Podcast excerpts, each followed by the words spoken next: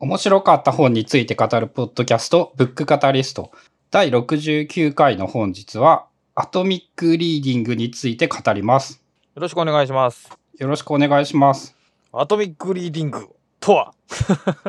えっ、と、一、一年ぶりに私がアトミックシンキングの続編として書きました。新しい本。本。で、えっ、と、まあ、厳密に言うと、まだ完全に終わったわけではないんですが、まあ、一応形は整ったので、これで Amazon の登録も済みまして、えーかえー発表、紹介できるようになったので、えっ、と、発売予定は？発売予定はね、もう去年と同じ8月11日にしようかな。前作と同じ。そうか。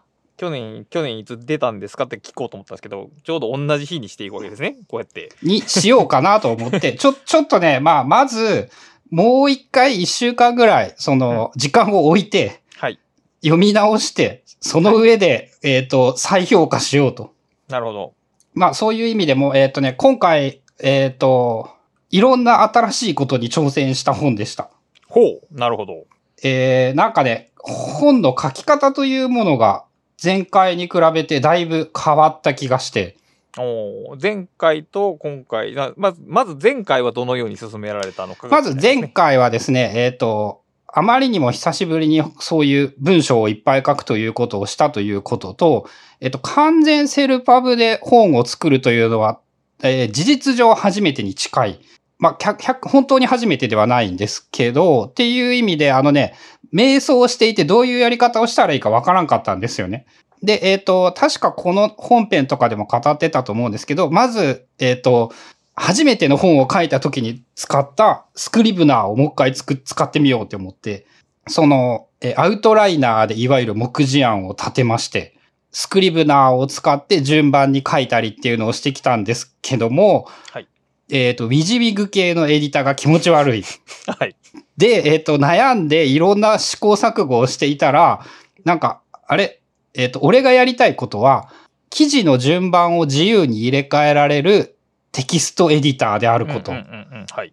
で、えっ、と、 Scrivener とか、例えば Scrivener ってあの左のペインで、はい。えっ、と、記事の順番を自由に並べ替えられるんですよね。はい。で、えっ、と、 Ulysses っていう Mac がで使えるエディターなんかも記事の順番を自由に並べ替えられるんですよね。で、えっ、と、思いついたのが、 Obsidian で目次ページっていうのを作れば、記事の順番って自由に並べ替えられるやんということに気がつき、はいそこからオブシディアンで、えっ、と、書き直したっていうニュアンスに近いのかな。ほうほうほうほうほう。っていう感じで始めたのが、えっ、と、前回。うん。で、一応そのは、その前回はそのオブシディアン方式で一応最後までいけた。一応、まあ、あの、細かいことを言えばいろいろあったとは思うんですけども、まあ、大雑把にはオブシディアン方式で最終的に終わらせたというイメージ。なるほど。で、今回はちょっとそれとまた違う。今回はそこに、えっ、とね、クラシタ式下書きシステムをかなり強く反映させた感じ。なるほど。えっと、前回でもある程度やってたと思うんですけども、うん。えっ、と、クラシタさんが言ってた30点ぐらいの原稿を書いて、はいあ書き直して、うんえっ、と、書いて書き直してを繰り返してっていうようなやり方っていうのを、えっ、と、まあ、自分なりに取り入れて真似をして、はい。オブシディアンに大雑把な目次案ができたら、えっ、と、頭から順番に、えっ、と、出来とかをあまり気にせず、重複とかをあまり気にせず、書いてしまおう。はい。で、えっ、と、1回目が終わったら、それを見ながら、えっ、と、つながりとかがもうちょっと良くなるようにして書いてしまおう。っていうのを2、3回繰り返して、まあ大体こんでいいなって思ったらできたっていう感じの作り方。うーん。まあ、イメージ、僕自分でやってるやり方からイメージはできますけど、その、どう、2、3回繰り返す道中ですげえ困ったこととかってなかったですか？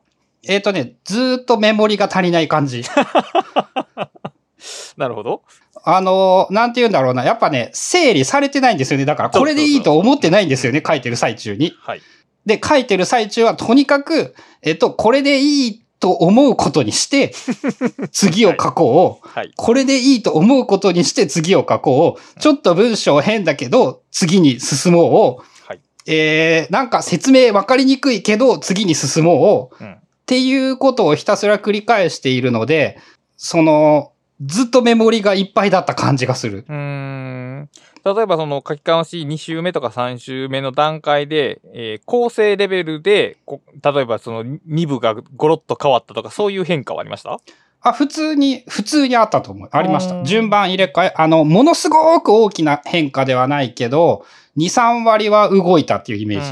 うん。なるほど。で、それも、なんかね、えっ、と、多分今回の方法は結果論で言って意外と自分と相性が良かったのかなと思って、ほう。えっ、と、なんて言ったらいいんだろうな。うんとね、どうせ直すんですよね。そうやね。もうめっちゃできたと思ってもどうせ直すんですよねう。ん。そうそうそうそう。だったらめっちゃできてない段階で書けばいいんだっていうう。んうん。まさにそれやね。で、その、言ったらね、さ、今だってね、どうせ直したいんですよね。どうせじゃないか。うん。当然そうやと思う。だから、えっと、それを繰り返して、えっと、ある程度の段階で、あの、クオリティが一定程度を超えたら、これで完成というやり方にしないと作れないというか、まあ、いつまでもその引き伸ばされてしまうよね、完成っていうのが。うん、っていう意味で、なので、あの、まあ、良くも悪くも、締め切りがあるおかげで終わってるんですよね。なるほど、なるほど。これをあと1年直してって言われたら、あと1年直せるので、そうやね。確かに。うん、なんかそういう意味でも、なんかその、あ今回は前回よりもなんかその、すっきりとは違うんだけども、なんかあの、まあ、このやり方で今後いける気がするなっていう、うん。えっ、と、なんかイメージがつかめた感じ。まあ確かにその、このバザール執筆法はおっしゃられてるように、常にメモリが足りないっていうか、その、まあ、すっきりしないが一番近いかな、結局。その、うん。これ、これでいい、全体像をクリアに決めて、あとはこの通り書けばいいという安心感が得られないから、すっきりはしないけど、でも、原稿は進むんだよね、これも。うん。でね、ある程度書いてあるとね、やっぱり直せるんですよね。うん変な話なんだけそれど。は確かにあるね。その結局文字にしないと脳内でイメージしていることを文字にしたら、なんて言うんだろう、イメージなので100%正確に文字には反映できないんですよね。はい。で、それをなんかある意味割り切るために結局文字にするしかなくって。そうだね、確かに。で、その文字を並べ替えたり、組み替えたり、入れ替えたりして、えっと、結局答えなんて無限にあって、うん。えーどれが正解かはわからないので、できることは、えっと、今回意識したのは前回の反省を生かそう。なるほど。っていうことだけ意識して、まあ、あとは、あの、できることをやるしかない。うん。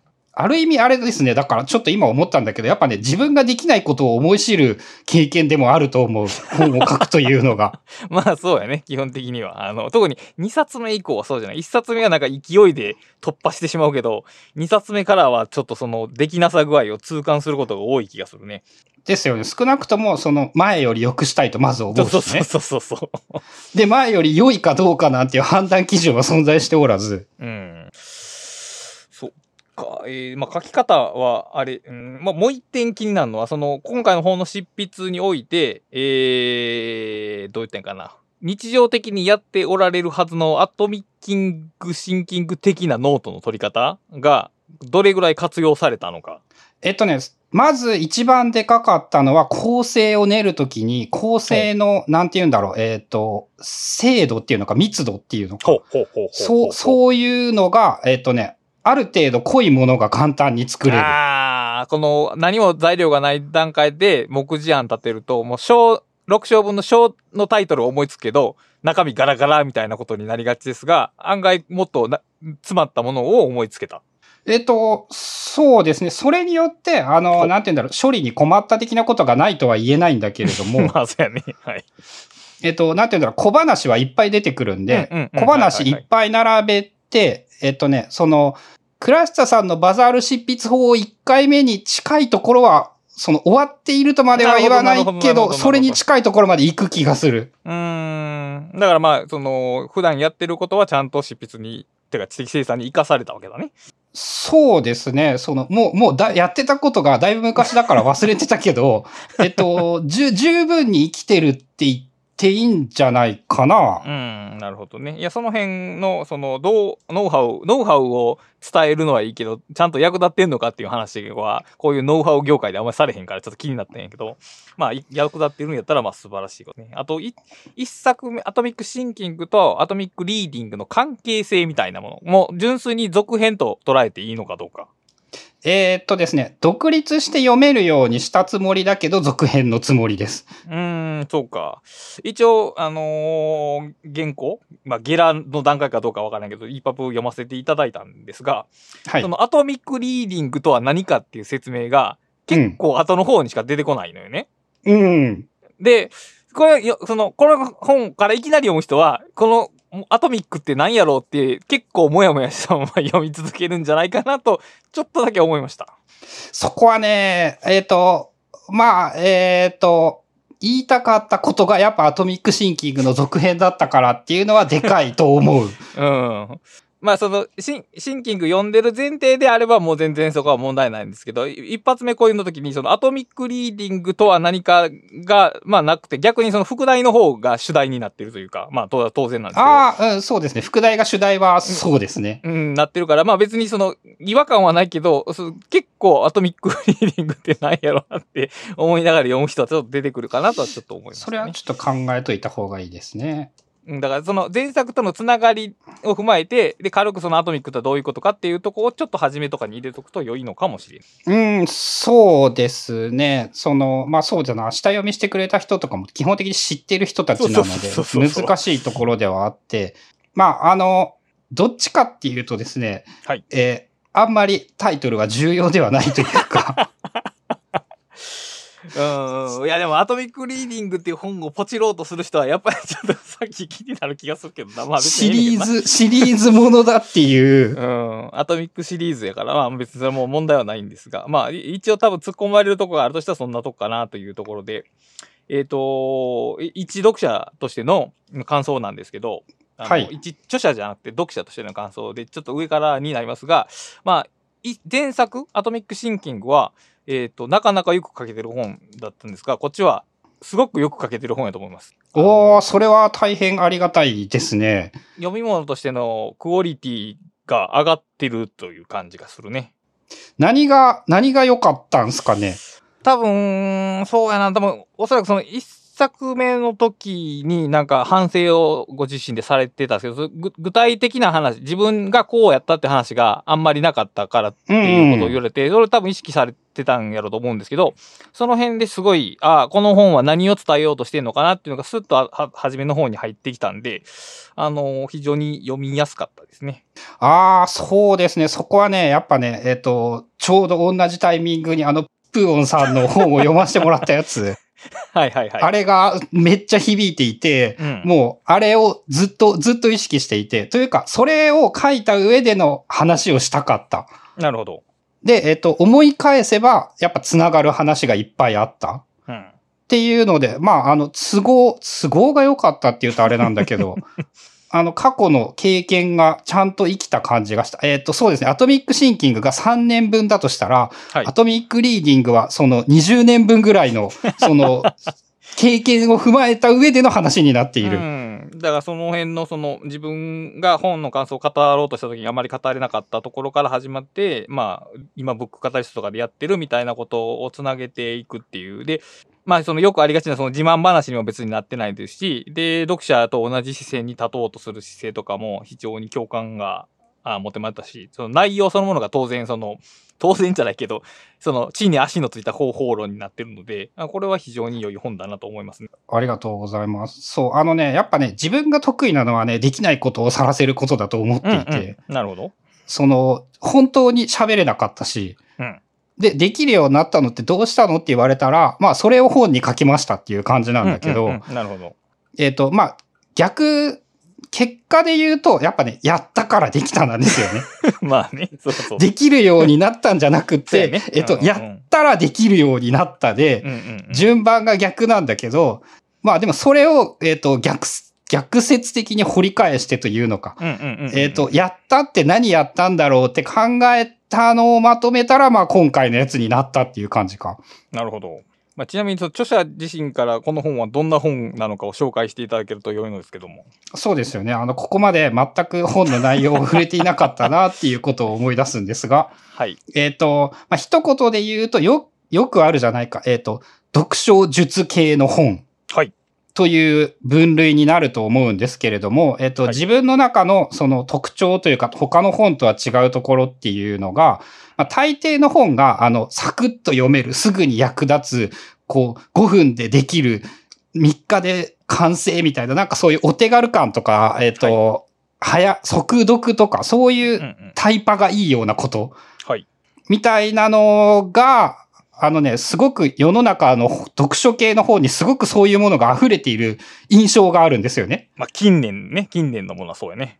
ううんん。で、あの、正直、そのブックカタリストの経験を真面目に踏まえて はい考えると、うんえっ、と、真逆のことをした方がはるかに逆にタイパがいいんですよね。用語で言うならば。確かに。それを、その、知らしめたかった。世の中に。なるほど。タイパがいいというものをタイパがいいと判断して行動するのは最もタイパが悪い行動なんだぞっていう。まあだからそのタイパーってそのタイタイムのスパンをどのぐらいで考えてるかっていうことで多分だからい世の中のタイパは1日とか2日とか1週間のタイパやけどこの本のタイパはもっと長いスパンでのよりエフェクティブなことを目指していると。そうですね。で、えっと、よ、毎回、このいろんな本の主張で毎回言ってるんですけど、はい。80年もあるんですよね、平均的な日本人の人生は。確かに。俺40歳なんだけど、まだ半分なんですよね。40、まあ2、3か。はい。で、えっと、やっぱね、10年先を見越して考えるっていうのは、えっと、ちょっと偉そうなんですけど、やっぱ30を過ぎてからじゃないとね、あの、わからないと思っていて、確かに。その20歳までは大人になった経験が0年なんですよね。そうやね。で、30歳になって大人になってやっと10年の経験ができて、うん、40歳でお大人20周年か。そう、大人を、10年を2回経験して、そのいろんな違いを思い知るっていうのかな。うん。まあだから成人式が20歳、かまあ18やけど成人式が20歳すると40歳は2回目の大人ってことやね。そうですね。だから大人になってやっと大人になるまでの期間が経験できるようになった。なるほど、なるほど。で、この20年でやっぱ学んだことという、一番大きなことというのは、うんえっとね、10年は長い。ほう、なるほど。かっこいいね、今の。10年は長くて、あのね、うん想像を絶するぐらい何もかもが変わるんですよね。うん、うん、うん。で、そのか、そういうことが変わるということが肌でわかるようになるのはやっぱ40ぐらいになってからじゃないかなって自分は思うんですよね。うん、うん、なるほど。まあ、その、その経験を、そのもうちょっと若い人にも伝えられたらいいし、まあ逆に40とか50の人に、まだ40年、30年あるうん。可能性が高いんだから、そうだね。その5年後の成果を目指していてはもったいないぞって思うんですよね。おーなるほど。っていうことを、その読書というものを通じて伝えたかったっていうのが割と、この本に込めた思いみたいなやつかな。うーん。まあ、直接的にそういうことはどんくらい書いたんか そうな。やな。直接的には、まあ、あの、その年のスパンは出てこないけど、まあ、あの、長い視点で捉えましょうという雰囲気は、まあ、全体から伝わってきますね。うん。まあ多分ね、そういう話をいきなりね、タイトルにしてね、本を読んでもね、やっぱね、あの、おっさんの、なんて言うんだろう、説教臭い話にしかならなくなってしまうのんでそ、れはそうだね。確かに。うん。まあ、土直球にそれを言おうとはあんま思わないんですけど、本とかで。えーっと、構成が、えー三部立て、こっちもまた部なんですね。章じゃなくて三部立てで、えー一章が、えーっと、いかにして読書するか。えー第2部が読んだ本について書く。第3部が書いた読書メモを目指、えーいえーっと、読書メモを活かすですけども、はい本全体のコンセプトというか、何を目指して、さっきそのタイパじゃないという話もしましたけど、なんかこう、どういうことを目指す本なんでしょうかね、この本は。えっ、と、これはね、タイトルにも書いていて、まあ、思いついて、これはいいって話なんですけど、はい。えっ、と、読書というイメージを変えようという話。ほう。読書という言葉から受けるイメージが変われば、本を読むやり方を変えることができるんじゃないのか。それはあれですよね。だから、あの、勉強の哲学が勉強っていう言葉をラディカルに塗り替えようとしたっていうのと、なんか似たような感じですね。ああ、それはね、言われて気づいたけど、そうかもですね。そう、そうっていうと影響を受けているのかもですね。うんうん、直接意識はしてなかったんですけど、うん、やっぱね、読書って言われて、本書を読むことになるので、誰も読書メモを書かないし、うん。読んだ本について語ることをしない。はい。でも、えっと、メモを書くこととか、よメモを振り返ることとか、読んだ本について語るっていうことまで、読書だとえー考えることさえできてしまえば、はい本を読もうと思ったら、読書しようと思ったら全部やれるよねっていう。しかしそうすると逆にその、読書の、うんあえて反応しますけど、読書のパッケージがでかくなるわけじゃないですか。読書に含まれるもの。そうすると逆にそんなことをやりたくないと思う人が増えるのでは？ああ、そんなことをやりたくないか。だってあれもやらなあかん、これもやらなあかんってことになりかねない？あーあ、あ、でも一応、あの、それに対する答えとしては、本で書いてるのは、あのね、その方が楽しいんですよね。なるほど、なるほど。より楽しむためにはそっちの方がいい。そう、えっと、結局、めんどくす、えっと、これはね、これも人生論なんですけど、結局ね、大体のことがね、めんどくさいことの方が楽しいんですよね。そうだね、確かに。その、パッと見面倒だと思ったことを、ちょっと腰を上げ、重い腰を上げて、やってみて、えっ、と、苦労をして、結果が得られた方が、いきなりクリアできてしまうよりも楽しい。はい。それは例えばゲームの話で言えばね、今ダークソウルシリーズが流行っていることとかにも象徴されているような気がして。なるほどね。そうやね。まあだからか、あの、非常に簡単なロールプレイングゲームってそのお使いゲーって言われて、あんまり評価が高くないわけですけど、まあ一番簡単なゲームはそれですからね、要するに言われたことだけやるっていう。そうそうそう。言われたことを言われた通りにやるのは、えっ、と、それは、は俺が思うビデオゲームではない。うん。まあまあ、楽しさはあるにしても、その、強度が弱い感じがするね。うん。あの、主体性が低いのかな、参加したことに対する自分じゃなくてもクリアできるとか思うとかもあるかもしれないし、うん。その、まあ、いろんな考えがあるので何ともなんですけど、まあ、少なくともそういう苦労をした方が楽しいと思ってくれるというのは、えーゲームの世界でも、この、フロムソフト10、20年ぐらいでしたっけ？多分、そのダークソウルが出てから。はい。まあ、そういうゲームの世界なんかでもやっぱそういう人はやはり一定数いるはずで、うん、まあそうやな。そもそもゲームするっていうこと自体が自分からめんどくさい、そうやらなくていいめんどくさいそうです。やらなくていいめんどくさいことをやるんだから、うんあの、まあ、それを無双することが楽しいというのはわかるし、あの、10年前はやっぱ三国無双、戦国無双だったんですよねはい。。わかるわかるわかる。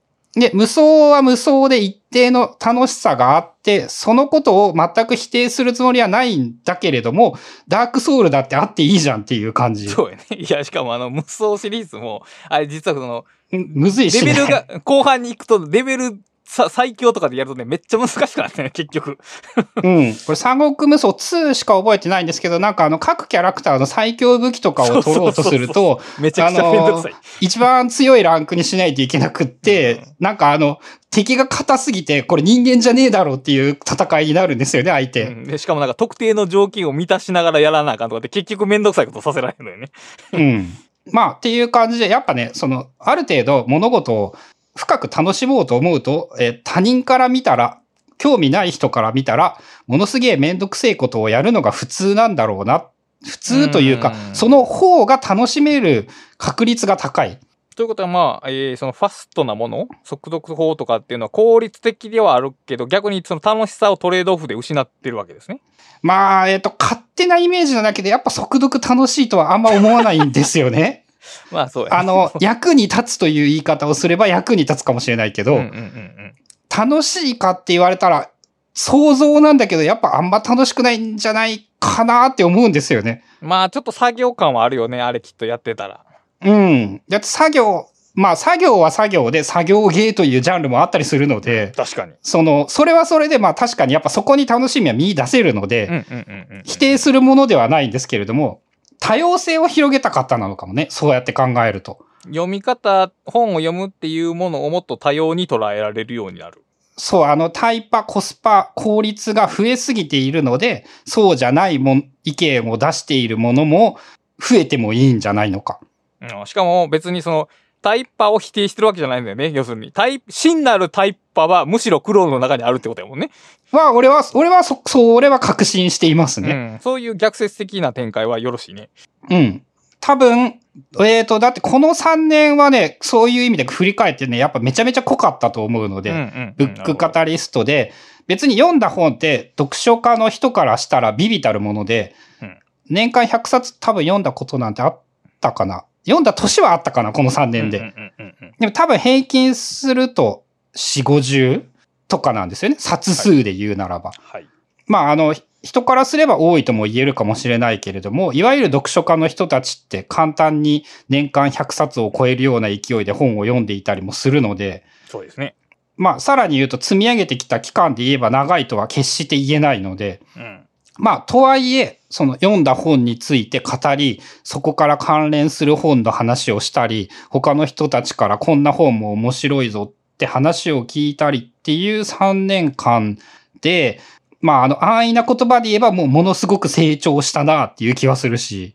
うん、なるほどね。まあ、この本にも書かれてますけども、その、まあ、10, えー10倍楽しめるとか100倍楽しめるっていう話が前前半に出てきますけども、その、初めのうちは弱いんですよね。その一冊本を読んで得られるものってまだすごく小さいんやけど、その、読む数がある程度増えてくると、いわゆるその、リンク同士のネットワークが広がって、いわゆるその、逃避級数的に、えーその、うん関心とか知識とか興味とかが増えていく。だから線形じゃなくて、その、放物線形に増えていくんだよね、これだから。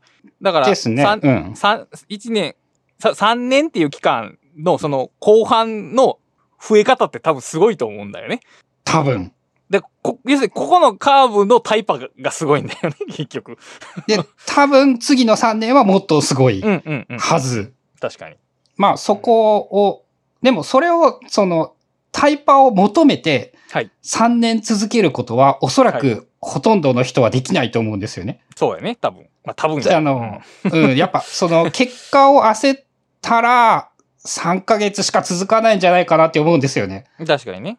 でも多分一定程度結果が出ると実感できるのはおそらく半年ぐらい経ってから。まあ3ヶ月は絶対いいし、そうやな。まあその人のかけてる時間にはよりますけども、まあそうやな。半年ぐらいかかりそうやね。うん。で、半年続けるのって、やっぱ、あの、10年とはまた明らかに短いスパンなんだけど、半年続けるのはくっそ難しいんですよね。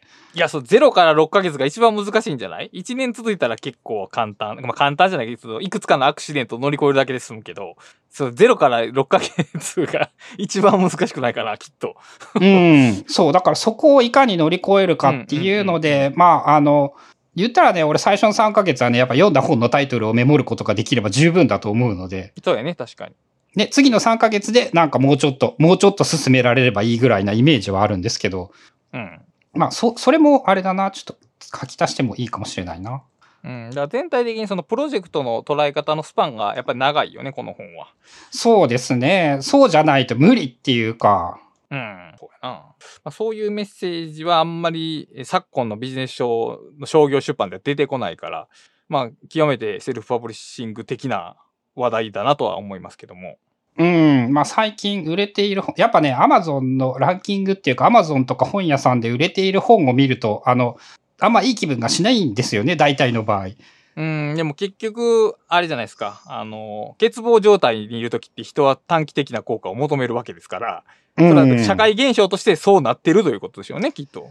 社会、まあそうですね。まあ極論、あの自分の本の話で言うと、あのね、毎日1時間の余暇を確保できない人にはね、不可能なので、そね。うんそれは事実なんですよね。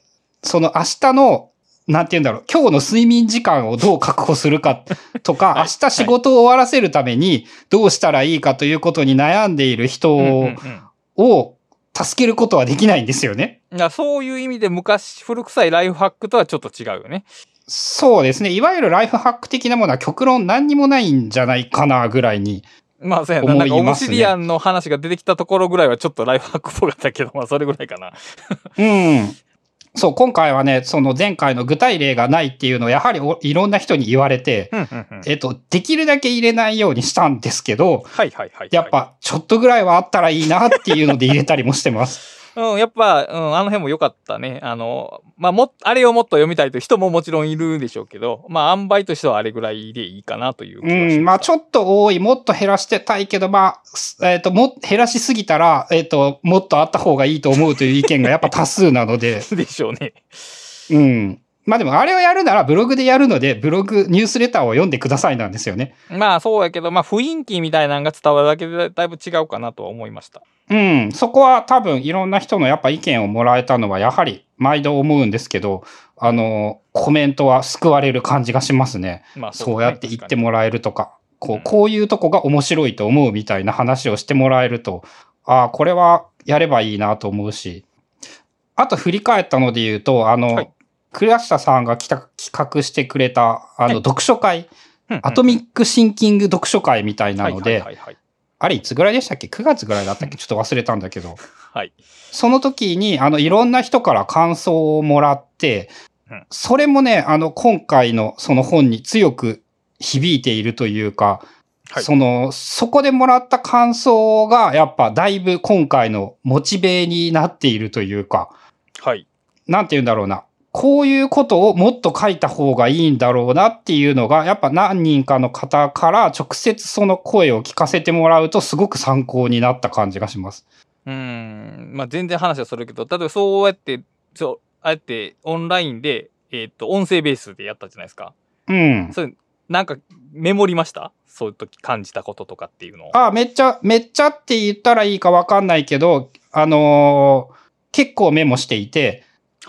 そこからそのネタが出てきたりだとか結構ありました。えー、なるほど。その、こういうのを面白いと思ったんだなとか逆に、まあ言ったら、こう思ったけど全然伝わってないなみたいな感触もあったりして、ならば、こう、こういう風に書いたらいいんじゃないかなっていうことは、それで言うとあれかな。だから、やっぱあの、足りないなと思った感触が一番大事だったかもですね。足りない。書き足りない。その、うん、プーオンさんの本を読んで、えっ、と、はい自分の体験談が足りない、うんうんうんうんうん。えー読者からの感想をもらって、こう、こういう部分が足りないはい。っていう、なんかやっぱ前回足りなかった分をだか、あの、足りるようにしたっていう印象はあるかも。なるほど。でもまあ文字数がガッと増えたわけじゃないわけで、増やしたう分何か減らして、割合的に減らすことになってるはずですけど、何か逆に書かないようにしたこととかっていうのはあるんですかね？えっ、と、書かないで言うと、やっぱできるだけ、なんて言うんだろう、具体的なことをあえて書かないようにしたっていうのは、んんなるほど、なるほど。でかいですね。それは、やっぱ一作目、あの、たった一度の人生を記録しなさいで、エバーノートの話ばっかりしすぎたので、なるほど。あの、3年で劣化したん ですよね。自分の印象で。はい。あの、20年持てとは言わんけど、3年で劣化はやっぱちょっと切ないなっていう。そうやね。しかもまあ、テーマ自身がその一生続く記録の話だからね。まあ。うん。っていうことを考えると、やっぱ、その、まあ、10, 10年つ持つ話を書きたい。となると、えっ、と、具体的な手法なんて、えっ、と、自分の場合、なんなら3ヶ月とか1ヶ月とかで変わることがあるので、そうなんだよね。その具体的な手法の元になるところは、えっ、と、はい年単位で変わる可能性が低い。うんうんうん。まあそういう話を書いといかないといけないなっていうのは思いましたね。うん。だからやっぱデジタルツールを前面に出すと、特にそうなりやすいね。結局ね。うん。うん。な、難しいんですよね。デジタルツールの本を書こうと思っても、デジタルツールを、の本を書いてしまうと、その本はすぐに劣化してしまう。うん。だからやっぱちょっとツール名をタイトルにするとかテーマにする本は賞味期限がどうしても短くなってしまうね。で、例えば、次生産の技術はアナログのカードとかタイプライターの話してますけど、まあ全然今でも読めるわけじゃないですか。だから、やっぱそれは主題がそれじゃないからなんですよね、きっと。ああ、そうですね。あの、ちなみに例えばタイプライターの話とか、あの、今更何言っとんねんって思った部分はすげえいっぱいあるんですよね。はい、もちろんああの全部ひらがなにするとか何を言ってんだこの人はって思ったし。思うと思う。はい。まあ、ただ、あの、全部読まなくてもいいっていう観点に立つと別にいいんですよね。だからその本論に組み込まれてなければ全然いいわけだよね、要するに。うん。だからそういう枝葉として実例を扱うというのは多分ありやと思う。ですね。だから、えっ、と、そうですね。それで言うとあれかな。今のやり方みたいなのは、あの、扱いとしてはコラムみたいな扱いにして、まあ、これは、やっぱ変わる前提ですよっていうのは一応もう、もうちょっと強くアピールしようとしていたりとか、なるほど。まあ、そんなんとかはしてたりするかな。うん。そうやね。あの、そうそう。結局その、えー著者がやってるこの最強の方法を真似しましょうっていうノウハウ本じゃないからね、この本は。そうですね。なんかあの、そう、確かね、それ、アトミックシンキングの感想の時に言われて、あの、めっちゃ気に入ったんですけど、なんかね、あの、ねちっこく同じことを何回も言ってくるから、あの、しゃーねえからやる気になる的な ことを言われたんですよね。おもろいな。で、ああ、それは面白いなって、あの、自分はそういうつもりなかったんだけど、へえ、なるほど。それはすごくやっぱね、ひ開かれた感じがして、うん。あの、もっとねちっこくしようと思いましたもん。うん。いや、あの、ねちっこくなってると思う。ちゃんと。うん、そう、もう、もっとねちっこくしようと思って、その、だからすごい、すごいその感想はありがたかった。うーん、そうか。だから、昨今の、そのファストフード的ノウハウ本って、全体がさらっと流れていくから、まあ読みや、その分読みやすいわけですけど、記憶に残らないわけですね、結局。粘らうない。ん。で、本書は、あある一つのテーマについてねちこく書くから、最後まで読むと、だいぶ、その、著者の感じが憑依するというか、その価値観が移ってくるところはあると思うね。ああ、じゃあ、そのあれですね、だいぶそういう意味で言うと、その意識したのは成功だったし、もらった意見がめっちゃ役に立ったかなって言えますね。まあね、わからんけどね。もちろんこの本を公開した時にどんな レビューがつくかは まだわからんから、なんとも言えんけど、ある種のその、ゴルゴさんらしいテイストがえより生まれてる本にはなってるかなという感じ。うん。まあ、あの、結局好き嫌いはあるので、そうだね。うん。その、この文体が嫌いな人とか、俺の喋り方が嫌いな人に、このやり方を真似しろとも全く思わないし。うん。まあ、でも、あの、そうか。あんま、良くも悪くも、ねちっこいというつもりがなかったので、やっぱあれは開かれた感じがして、うん、面白いね。うん。そして、もっと意識できたのは良かったですね。そうやな、その、ねちっこいと言われて指摘して、それを直すんじゃなくて、それを強めるというのが 面白いね。一応その意見をくれた人は、えっ、とね、まあ、ネガティブな意味じゃなくうんうんうん。はいはいはい。言ってくれてるんですよね。なるほどね。ので、余計、余計そう思ったかなっていう。うんうんそっか、もっとね、ちっこくすればもっといいんだっていう感じがした。程度の問題はあると思うけどね。もちろん。うん。うん。まあでも、あの、本当全体的に印象の良い本でしたね。なんか読んでて楽しくなるというか。やっぱりそれはありがたいですねやっぱ。読者を見下さない感じが、あの、あります。逆に言うと、ノウハウ本が読者を見下してるところが結構強いというのを、あの、ひ対してコントラストとして感じるっていうところかな。それはね、同じくね、それも、なんて言うんだろう。あのね、上の世代の本でよく思うんですけど、はい。あの、なんかね、文化人気取りの文章を書いている人ってね、すげえいっぱいいていねいるね。はい。あの、すごく嫌いなんですよね。はい内容の良し悪しではなく、うんうんうん。あの、好みの問題で読まない本というのがいっぱいあって、うん、まあ多分だからそのカルチャーって、その時代のカルチャーはそういうのが求められてたんやと思うけどね。まあ。で、今うんのその雰囲気には合ってないということなんやと思いますが。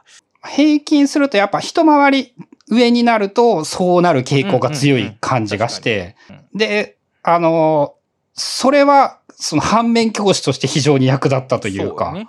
まあ、その、あえて思想的に言えば、その、ま、前の世代はパタナーリズム的な感じのノウハウで、こっちはリベラリズム的なノウハウの感じがするね。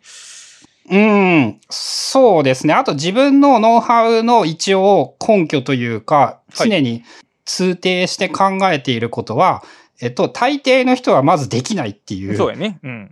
その、私はこんなにできましたなんていうのは、えっと、嘘という言い方は違うんだけど、えっと、まずできない前提でやらないとできないぞっていう10年のスパンで考えたら、そうやね。3ヶ月続けることは、あの、3割以上の人が多分できるんですよね。うんうんうんうん。ただ、それは、あと、あの、無理をしていろんなものを捨てて取り込んでいるだけなので、多分。10年続けられると思うと、やっぱその、1%無理したらちょっと辛いだろうなって感じがするんですよ。確かに。その0.1%ぐらいの無理でできるようにならないと10年続けられない。うんうんうん。で、その0.1%ぐらいの無理のうち半分ぐらいはあのマインドセットを変換することでなんとかなって、うんうん。半分ぐらいは習慣を変えることでなんとかなって、はい。まあその、その二つがまあ両方取り込めればいいのかな。で、本で言うとまあマインドセット的な部分が多いのかな、要素としては。まあだからその読書っていうのをどう捉えるかで、えっ、と、まあ、これまで僕語りしても紹介してきたけど、その、まあ読書っていうものを、例えばそのもう、積んどくだ、積んであるだけで もう読書だっていう言い切ってしまうことで、そのメンタルセットを変えていくっていうようなアプローチがたくさん、たくさんじゃないかな、ごく一部でされてますけど、まあ逆に言うと、人はやっぱり本を最初から最後まできちんと読まねばならぬっていう思いと、逆に読んだらいい そう、読んで終わりになる。っていう、この二つのセットを持ってる場合は多いね、確かに。うん。あの、自分の話で言うと、今日もようやくちょっと心の余裕ができて、はい。えっ、と、過去にその読んだ本の振り返りみたいなことをしてみたりしたんですけど、はい。やっぱね、それがでかいんですよね。うん、なるほど。えっ、と、良かったなって思った本をうん振り返って、どんなことが書いてあったか思い出して、まあはい心にこれも余裕ができないとできないことなんですけど、はい。その、そこから得られるものは本を読んでいないけれども読んでいるより大きいかもしれない。なるほどね、確かに。その半年前に読んだ何々っていう本のその読書メモを振り返る。うん。1から0まで、あ1から10まで全部読むわけではないんだけれども、あ、もうやっぱね忘れてるんですよね。うん、うん、そうでしょうね。その、よ読み返して思い出して、ああ、そういえばこ、俺この時こういうことをすげえ考えていて、そういえば、さ、えっ、と、今本書き終わったって、ちょっと余裕ができたからまた考えたいなって思えたりだとか。ああ、だから、えっ、と、これは今話しながら思いついたことなんですけど、やっぱそのいっぱいいっぱいになった時に、はい。あの、一時的に放置しても大丈夫になる仕組みがやっぱメモを書くこと。うん、確かにそうですね。で、人生の、それもやっぱ10年スパンで長生きしてきて分かったことなんですけど、やっぱね、忙しい時期というものは存在するんですよね。そうですね。心に余裕がない時期とか、はい、ありあの、なかなかやれない時期とか、その時期は、えっと、やらなくていいので、うん。その、引き継げるようにしておこうっていう。そうよね。うん、うん、うん、うん。確かに。で、その引き継げる手段が読書メモ、その、めまあ、あの、アトミックなメモを書いておくこと。うん、うん、うん、うん。っていう意味で、えっと、まあ、読書メモを主題にしたのは、えっと、読書系のことにかしたら、ちょっと読者層が広がるんじゃないかとか、はいそういう目論みももちろんあったんですけど、やっぱ根本は書いておこうにあるんだなって思いますね。まあそうやね。あまあこの本も副題にその書くことが入ってますけども、まあ書くことは欠かせない。書くことと考えること、まあ思い出す考えることの組み合わせをすることは、まあ、えー、ゴリゴさんの主主要なテーマではありますね。うん。そうですね。だから書こうということの範囲が、前までは日記だったんだけれども、日記だけじゃないことが、えっと、使えるように残せるようになった。うん。で、どうやらやっぱその日記を書くことももちろん大切で楽しいことやけど、読書メモを書く、残すことは、なんか質的に違いってあるかな？えーっとね、質、質、質です。質的な違いになるんじゃないかな。うん。まあ一応日記とかで自分の起きた出来事とかを思い出して、まあその記憶を豊かにするとか、人生を豊かにする。まあ便利、便利さももちろんあるわけですけど、うん。読書メモとか、その他諸々の、まあある外部の情報についての自分の、えー書き残す、自分の考えを書き残しておくことっていうのは、えー楽しさももちろんありつつも、何か別のものもありそうですよね。そうですね。あの、日記の話で言うと、おそらく自分の場合はっていう前提を踏まえて、あのね、直接的に幸福のために書いてる印象があるんですよね。ほうほうスト、ストレートな楽しさとか、ストレートなその思い出とか。はいはいはいはい。で、読書メモ的な感じで言うと、うんえっ、と、逆にはい幸福とかそういうものではなくって、はいはい。えっ、と、幸福とは何かを考えるためのに読書メモがあるみたいな感じ？えー、だから日記とかはダイレクトな感じで、えー、間接的な感じだね、読書メモというのが。そうですね。この日記を書くということは幸福につながるんだろうかっていうことまで考えないと多分幸福になれなくって。あのーそういえば本の中でも書いてありましたけど、読書メモって、その、めっちゃ楽しく撮ってるとかじゃなくて、ちょっと嫌々とか面倒を感じながら撮ってると書かれてましたけど、逆に言うと、に日記とかは割に書くの直接楽しい感じ？日記はもうね、あの、楽しいというよりも書かないともったいない感じ。なるほど。えっと、昨日起こったことがなくなってしまう気がしてもったいない気がする。なるほど。読書メモはその境地には至れていない。おーまあ、えっとまあ、原理としてはそう、同じなんですけど心情的にはまだそこまで至っていない。うーん。それなんか続けていったらそうなるもんなんかなまあ、経験で言うと、その読書メモをこのシステムで3年、日記なら10年を超えているから、まあ、なり得るかなんそうかそうか。まあ、日記というか、その、き人生の記録を残したいみたいな概念で言うと、やっぱ、そのもう、物心ついた頃からある、あ、そこまでは言わんか。っていうのに比べると、そのやっぱ思考をきちんと残しておきたいという欲求と経験値は低いので、少ないというのか、短い。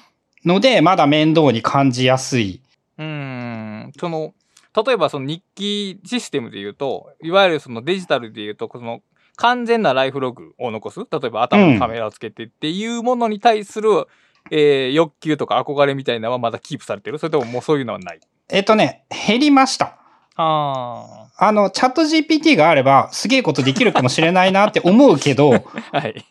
えっと、なんて言うんだろうな。そこまでの精度はいらなかったうの。ーん、なるほど。えっと、もう、もうちょっとライトでいい。それよりも、その、日記を書くことは幸福なんだろうかっていうことを考える時間をもうちょっとあった方がいい。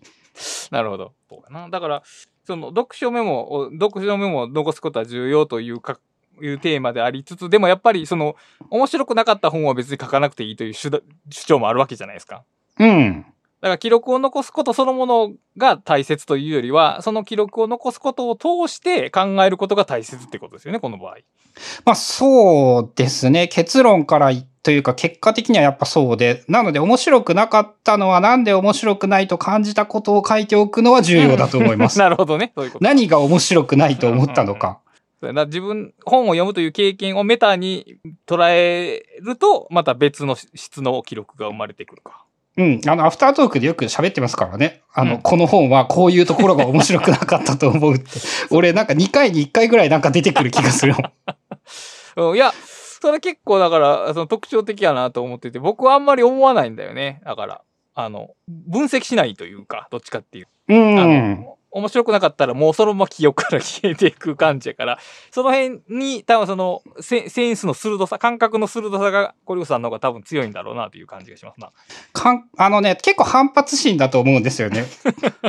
なんか、なんで、なんでこいつはこんなんなんだみたいなところから、その、ただ、もったいないから、そのなんでなのか考えておこうっていうのと、同じ失敗をしないようにするために考えておこう。だからその中もったいないマインドあるよね。その経験を生かそうっていう感じ？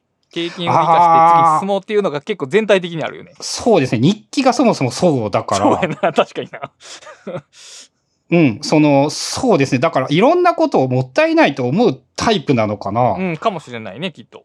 あんまりそういう観点で考えたことがないけど、ああ、でもそうだな。それをプラスに使えばいくらでもうまく使えると思っていて、うんうんうんうんそれはある。そのなんか失敗したのに、それを活かさなかったらもったいないと感じれば、えっと、失敗は悪いことにならないというか、そうだね。実験結果になるね。うん。まあそういうのはあるかもですね。だから自分の場合、えっと、探すのは困難なんですけど、読み、つまらんと思ってやめた本も、えっと、読書メモ自体が存在していて、おー、なるほど。で、えっと、できるだけ何がつまらなかったか残すようにしている。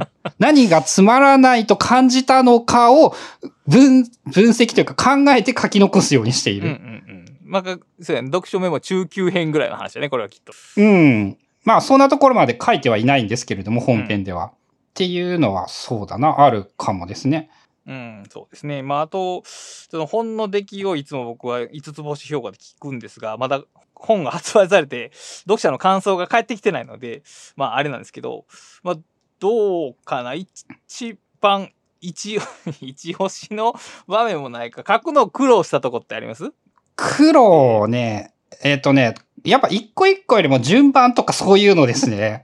あー、素材そのものは不足したりとか、描写に悩んだことは少なかった。うーん、そう、あの、前回の、前回っていうか最初の方に話した、えっとね、書けることしか書いていないので、うん、そっかそっかそっかそっか。あの、書けないことは諦めた。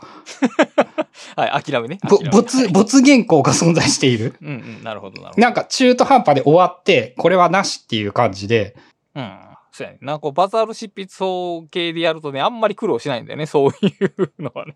おっしゃる通りうん書けることしか書かないから。で、あれかな、やっぱあの、苦労ではないんですけど、できるだけ、その、例え話みたいなものを、はいとか、自分の経験を踏まえた話みたいなのをできるだけ入れたいなと思って、多すぎない程度にできるだけ。で、まあ、あの、苦労じゃないけど、そういうものを、あの、入れようと常に考えていたみたいな感覚はあるかもしれないですな。るほど。ちなみにそういう、例えば全然本書いてない時にこれ使えるやんって思いついたことがあったら、そう、どこにメモするんですか？そう、やろうと思ってたんですけど、結局ね、書かないと思いつかんっていうことが分かった。まあそうやね。うん。日常、あの、一応意識はしたんですよ。前作の時に気がついて、はい。えっ、と、ネタを、そういう例え話のネタを思いついたらメモしようと思っていたんですけど、はい。例え話のネタは書いてみないと、1年では1個も出てこなかった。うんいや、それはもう、それがリアルだと思いますよ。そうやな。いや、そう、結局そうやな。あの、あ例えば、えー、えーっと、半年後に書き始める本の素材みたいなのを集めといて使おうっていうのは、あの、原理的に無理が あるんだよね。で、その結局、その半年で脳が変わっちゃうから、自分の。うん。その、注意とか関心とか、その、例えを出す切り口も変わるから、結局。なんかすげえ馴染まないものをそこに、ボタンってこう、ブロックを押し込むような感じになるから、あんまりね、良くないんだよね、そういうやり方。そうですね。なん、なんて言うんだろうな。やっぱね、本を書くときのね、その脳みその使い方というのが、うん。はい。えっと、書くことをまとめているときとは違うことをしている。うん、してるね、確かに。で、その時にならないとネタが、その例え話が出てこない。出てこないね。ので、あの、日常生活でそのモードになるのは書いてる時だけなんですよね。うん。うん、なるほどね。ので、あの、出てきようがない。うん。なんか、こういう話書いたらいいなっていうのは、あの、出てくるんですけど、ちろんね。うん。その話の中でこの例え話とかこういうことを、このサンプルとして盛り込んだらいいなは、まあ多分やっぱ人生経験を広めることが最も重要なんだろうなって思いますね。まあ、そうやな、その、書いてる時に思いつく思いつかへんはもうとまさにそれで、あとはもう実際の経験を増やすことなんですけど、やっぱりその、書いてる時以外出てこうへんっていうのが多分その一番のポイントで、やっぱ書いてる時って頭の中に読者がいるんだよね。その読者に何かを伝えようとして、ひ例えがひねり出されるっていう、あのーあれはどっち読書会かなんかで紹介してもらった頭の外で考えるという本が紹介されてましたけど、まああれと一緒で、やっぱり僕僕らイマジナリーな読者を使って考えてるんだよね。本を書くときって。ああ、にだから一人では考えつかないのか。うん。で、日常で歩いている、普段生活してるときは、そう読者イマジナリーな読者がいないから思いつかないんだよね、これ。うん。うん。だから結局書くのが一番やねんな。そその本文を書くのが一本番文を書かないはといけない。本文を書くのが一番はかどるっていう、その何の身も蓋もない話になってしまうんですけども。あだから、あの、バザール執筆法うんが、あの、良いだろうっていうのは、あのね、思うんですよね。うん。まず常に現場にいるという。そう、ずっと書いてれば、うんいっぱいネタは出るはずだってそうそう、そうい。いううこと、そういうこと。そういう感じが一番、あの、僕らのその執筆スタイルから言うと、いい、いい、いいかなという印象がありますな。うん。まあそうですね。その、やっぱ、えっ、と、一番難しかったのは、順番というか、えっ、と、まあ、ニクラス・ルーマンの本にしても、テイクノーツにしても、はいえっ、と、ニクラス・ルーマンは読んでないんですけど、あの、すごいかもしれないけど、ぐちゃぐちゃやんって、やっぱ思うので、そうだね。その、一応ね、多分、テッテルカステンを使って書いただと思うんですよね。うん、うん、うん。自分のその本の書き方が。はい。で、そのぐちゃぐちゃやんっていう風に言われないければ、それは成功だったのかなとは思います。うん、まあこれはまあ成功、まあ上からやけど、いや、読みにくくはな、ご話がごちゃごちゃしてる感じは全然なかった。うん。まあ、なのでやっぱじゅ順番が一番苦労しましたね。そういう意味で言うと。個別いやあののっていうより。そうだね。結局あの、テッテルカステン型っていうのは、やってることを情報工学的に言うと、そのネットワーク型に情報を広げることじゃないですか。で、ネットワーク型ってことは、つまり順番を持たないということじゃないですか。だからね、うん。ああいうメモが増えれば増えるほど、順番考えるのが難しくなってくる。まあ、ルーマンは一応作ってたらしいですからね。そのなんとうんか、ストラクチャーノート。でもな、結局、ルーマンの、いや、あのストラクチャーは結局文章のストラクチャーじゃないと思うんだよね。そう、あ論理のストラクチャー。論理の構造のストラクチャーしかない。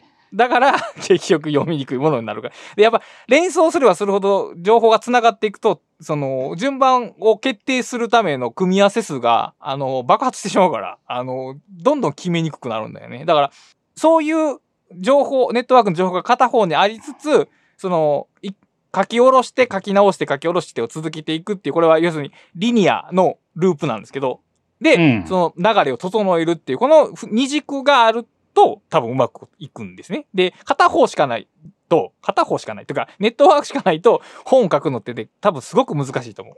あの、素材だけいっぱいあります。どう並べようはね、多分解決できへんと思うわ。うん。まあね、そのあたりはね、世の中どのぐらい書き手が増えてくるのかとか、いろんなわからんことはあって、どうしたらいいかなんですけど、けどなまあ、あんま、やっぱ、その順番を考えて書けないというか、大抵の人間は多分。そうだねその、よくあるライトなビジネス書みたいなやつとかも、うんこう、切って貼り合わせた感じだねっていうのとかすごいやっぱよく思うので、うん。うん。あれも結局多分、その、著者が書いたものを編集者さんが順番並び替えてる感じやね、きっと。うん。その2000を20個送ってくださいって言って、そうやね。そこにラベリングして並べて、もうちょっとこう繋がるようにしてくださいは、なんなら編集者がやってますからね。っていうことはあると思う。うんまあ、だからどうしてもその継ぎはぎ感とか流れの悪さはあるね。だから、主体、流れのコントロールは、ある種その、うんトップダウンというか、一人の主体がコントロールせえへんとなかなか難しいんだよね。うん。で、それをね、やっぱね、人間一人で、その10万字レベルでやれるんだろうかっていうことも思うし、まあ、やれるやれないで言うとやれるけど、すげえハードなことは間違いないな。うん。うん。まあ、そうだな。だから、えっ、と、それで言うと、やっぱある程度、章立てみたいなやつをちょっとずつ固めてとか、まあそういうことになってきますからね。うん、そこはやっぱりアウトラインっていうものをある程度どんな形でかは使っていかないといけないし、アウトラインをしながら書くということが、まあ多分ベストかなという感じと、あとはまあこの本をどういう人に読んでもらいたいかというところを、まあ聞かせていただければ、まあ締めになるかなという感じですが。どういう人か。えっ、と、まず、勝手な期待なんですけど、前作を読んでくれた人は読んでくれるんじゃないかという、まず、まず期待をしていて。なるほど。で、そこに加えて、えっ、と、書くことじゃなくって読むことにしか興味がなかった人はいに、その読んでもらって、その読書が、やっぱあれですね、書くということまで含めて、もうちょっと気楽に書けるようにしたらいいじゃんって思ってもらえたら、一番成功かなと。なるほど。こう、賢くなりたい人とかではなく？えっ、とね、賢くなりたい人を想定はしていなかったですね。自分の場合、うんうんうんなんかね、そういうことをする人はもうやっていると思っている。なるほど。なんか、賢くなりたいと思っている。まあ、賢くなりたいっていう言い方がちょっとなんともなんですけど、と思っていたら、もう、もうアンテナを張って、この本に書いてあることは大体全部知っているんじゃないかなぐらいに思ったりはするんですけどね。こう、なんか自分は本を読むのがあんまり上手くないなと思っている人には向いてそう？読むのが上手くないと思っている人っているのかな？いや、いると思うよ。なんか、いや、そうやな。直接思ったけど、もっと本をうまく読みたい、読めるようになりたいと思ってる人はいると思う。ああ、それだったら、えっ、と、じゅ、十分すぎるぐらい、ひょ、一番ヒットする人かもしれない。おうなるほど、なるほど。と自分は思います。うん、なるほどね。その、読んだけど分かったつもりにならんとか、読んだけど、なんか、その、読んで何か得られたんだろうかみたいなことに疑問を持っているんであれば、はいその非常に役立つんじゃないかな。なるほど。そして、一冊目としてこの本のメモを書いてもらったらいいんじゃないかな。そうやね。うん、っていうのは思いますね。